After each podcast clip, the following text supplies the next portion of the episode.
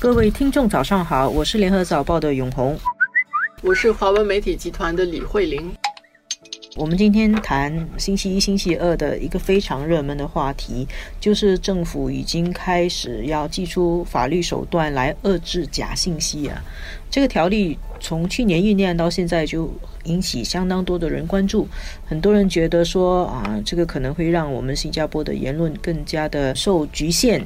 不过，其实我看到最后公布出来的条款，我个人觉得这些措施去制止、遏制假信息是有必要的。而且，政府其实放了很多的那个缓冲防护手段，比如说，你要是传播了假信息，它其实首先只是要求你要在你的原来的天文旁边贴更正而已。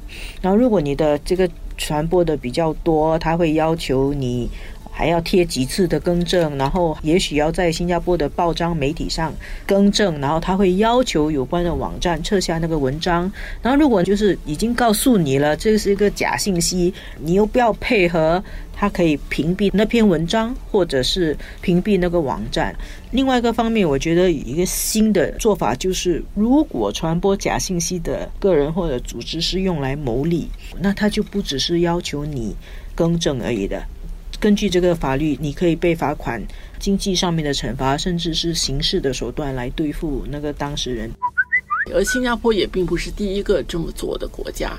实际上，像法国啊、德国啊，其实大家都在研究要怎么去处理，特别是在社交媒体上真真假假啊，怎么去辨认。所以。欧美国家其实开始在做，但是其实呃，新加坡怎么去遏制？其实我觉得还是有很多国家也会在看着下来要怎么去参考。它需要去平衡的就是怎么样不要看成是为了要限制言论的。所以我觉得这次做出来的这个条文其实就是很清楚，一直要告诉你的是什么是假信息，跟你个人的意见是有区分的。对。我觉得我们也可以借着这个东西，其实从全社会上，大家要有一个社会教育跟自我教育的过程，就什么是信息，什么是评论言论。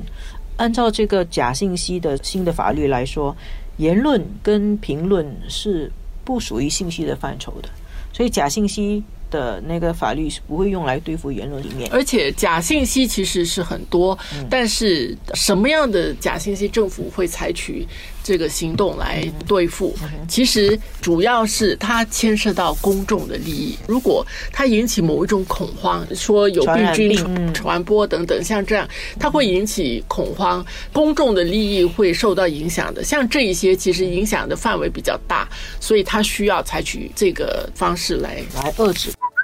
当然，这个还是有一些批评了。我们也注意到批评的声音，就是现在法律，我觉得其实是摊开来在阳光下，它是在接受各界的检验。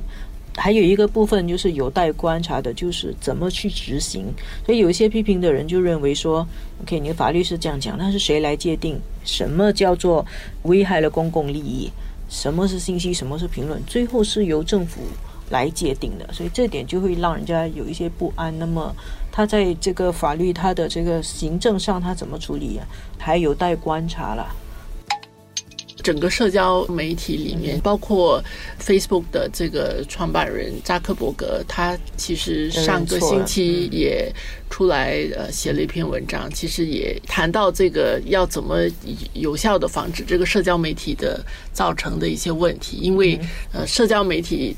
是双刃剑，其实是有很多的好处，但是它其实变成是一个平台来传播这样的信息，所以连他都觉得说，其实这个社交媒体本身是不能够通过自律来限制他们的，所以是必须要有各国的政府按照他们的情况来管制。